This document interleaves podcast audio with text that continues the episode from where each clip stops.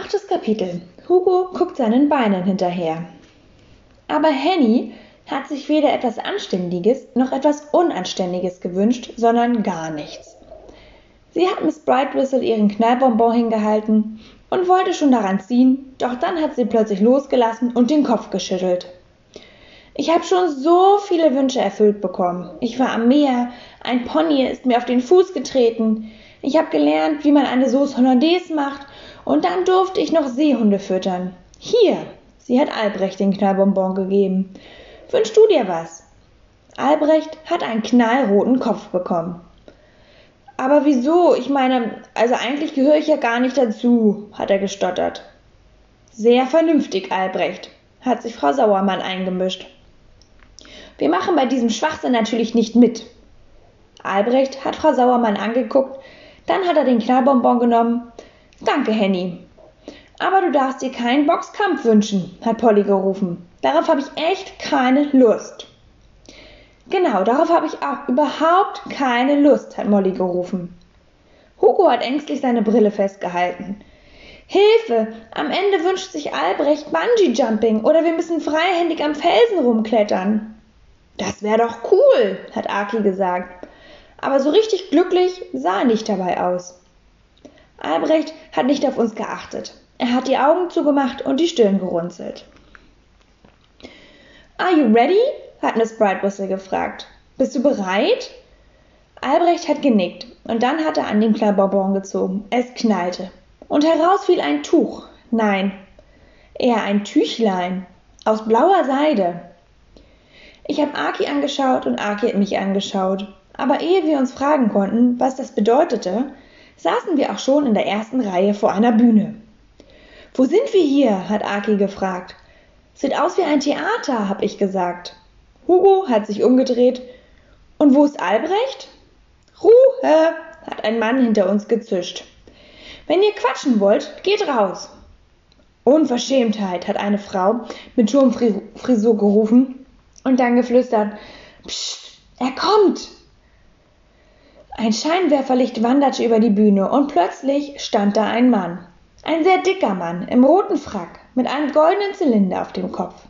Der Zylinder funkelte und glimmerte, als wenn tausende Diamanten darauf gewesen wären. Aber es waren nur Metallplättchen. Ein Zauberer, hat Aki neben mir geflüstert. Der Mann hat sich verbeugt, den Zylinder abgenommen und eine weiße Taube ist hochgeflogen. Der Mann hat den Kopf geschüttelt, so als ob er sehr erstaunt wäre, und in den Zylinder geschaut. Er hat reingefasst und ein weißes Kaninchen rausgezogen danach ein weißes Meerschweinchen und schließlich ein weißes Tuch. Das hat er ausgeschüttelt und lauter goldene Sterne fielen auf den Boden. Dann hat er sich noch einmal verbeugt und die Leute haben geklatscht. Hatte sich Albrecht eine Zaubervorstellung gewünscht? Und wenn ja, wo steckte er? Neben mir saß Aki, neben Aki Hugo, neben Hugo Max. Und dann kamen die Mädchen. Von Albrecht keine Spur. Sehr verehrtes Publikum, hat der Zauberer gesagt und den Arm ausgestreckt. Darf ich Ihnen meinen Assistenten vorstellen? Und da stand Albrecht. Fast hätten wir ihn nicht erkannt, denn er hatte auch einen Frack an, allerdings in Blau, nicht in Rot. Und sein Zylinder schimmerte nicht in Gold, sondern in Silber. Albrecht hat sich verbeugt, dann seinen Zylinder abgenommen und ein kleines blaues Tuch herausgezogen. Er hat es ausgeschüttelt und ich dachte schon, jetzt fallen silberne Sterne raus oder eine weiße Maus, aber Pustekuchen. Er kann nicht, hat Hugo Schadenfrug gesagt. Das hätte Hugo mal besser nicht gesagt, denn der Zauberer trat an den Rand der Bühne und hat auf Hugo gezeigt. Oh doch, er kann es. Und du, vorwitziger Knabe, kommst mal bitte zu mir nach oben. Obwohl es dunkel war, hat man doch gesehen, wie Hugo blass geworden ist. Ich? Ähm, aber wieso? Ich habe doch gar nichts gemacht. Wir brauchen einen Freiwilligen. Keine Angst, es passiert dir nichts. Hugo ist auf die Bühne gestolpert, wo Albrecht immer noch stand und sein Tüchlein anstarrte. Dann hat er Hugo die eine Ecke in die Hand gedrückt und an der anderen gezogen.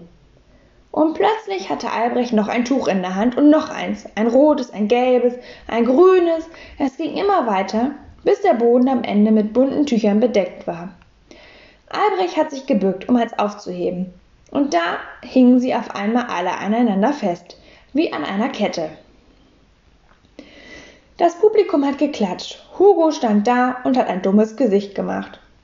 Sein Gesicht wurde aber noch dümmer, als der Zauberer eine Kiste auf die Bühne rollte.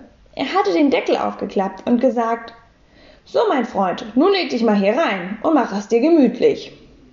Ich möchte mich aber nicht da reinlegen und es mir gemütlich machen, hat Hugo gejammert. Das hat meine Mutter verboten. Sei kein Frosch, hat Albrecht gesagt. Sei kein Frosch, haben wir gerufen. Und dann hat das ganze Publikum gebrüllt. Sei kein Frosch. Hugo sah aus, als wäre er am liebsten doch, doch ein Frosch, aber er hat es sich in, in die Kiste gelegt. Und der Zauberer hat den Deckel zugeklappt. Vorn guckte Hugos Kopf raus und hinten steckten Hugos Füße. Wackel mal mit den Zehen, hat Albrecht gesagt. Und Hugo hat mit den Zehen gewackelt. Aber das konnte man nicht so gut sehen, denn er hatte keine Schuhe. Er hatte seine Schuhe an. Dann ist eine Dame auf die Bühne gekommen, die uns sehr bekannt vorkam. Miss Brightwhistle, hat Annalisa geflüstert. Aber was hat sie da? Es war eine Säge, eine ziemlich große Säge. Das Sägeblatt hatte viele spitze Zähne und glitzerte gefährlich. Vielen Dank, Brenda, hat der Zauberer zu Miss Brightwhistle gesagt. Und schon war sie wieder weg. Sägen die Hugo jetzt durch? hat Henny geflüstert. Ja, aber nicht in echt, hat Aki zurückgeflüstert. Es sah aber schon ziemlich echt aus, wie Albrecht und der Zauberer da die Kiste durchsägt haben. Und es hörte sich auch ziemlich echt an. Die Säge kreischte, das Holz knirschte und Hugo wurde immer blasser. Da ist ein Trick dabei, hat Aki gesagt. Die sägen nicht richtig. Anscheinend haben sie doch richtig gesingt, denn plötzlich haben Albrecht und der Zauberer die beiden Teile der Kiste auseinandergeschoben. Ich habe Aki angeschaut und Aki hat mich angeschaut. Wie haben die das gemacht? habe ich gefragt. Keine Ahnung, hat Aki gesagt. Hugo schien auch keine Ahnung zu haben, was da mit ihm geschah. Er hat gezuckt, wie seine Beine weggerollt wurden, dann hat er den Mund aufgemacht, um zu schreien, aber das hat keiner gehört, denn die Leute haben geklatscht wie wild. Albrecht und der Zauberer haben sich verbeugt und nochmal verbeugt, und dann ist der Vorhang gefallen. Und ehe wir uns fragen konnten, was mit Hugo passiert ist, waren wir auch schon wieder in Miss Brightwhistles Wohnzimmer. Hugo stand da und hat seine Beine betastet. Du hast deine Beine ja noch, sagte Annalisa. Sie sah sehr enttäuscht aus. Hat das nicht wehgetan? hat Polly gefragt. Und geblutet? hat Molly gefragt. Hugo hat an sich heruntergeschaut, aber es war kein Blut zu sehen. Jetzt red schon, wie haben die das gemacht? wollte ich wissen.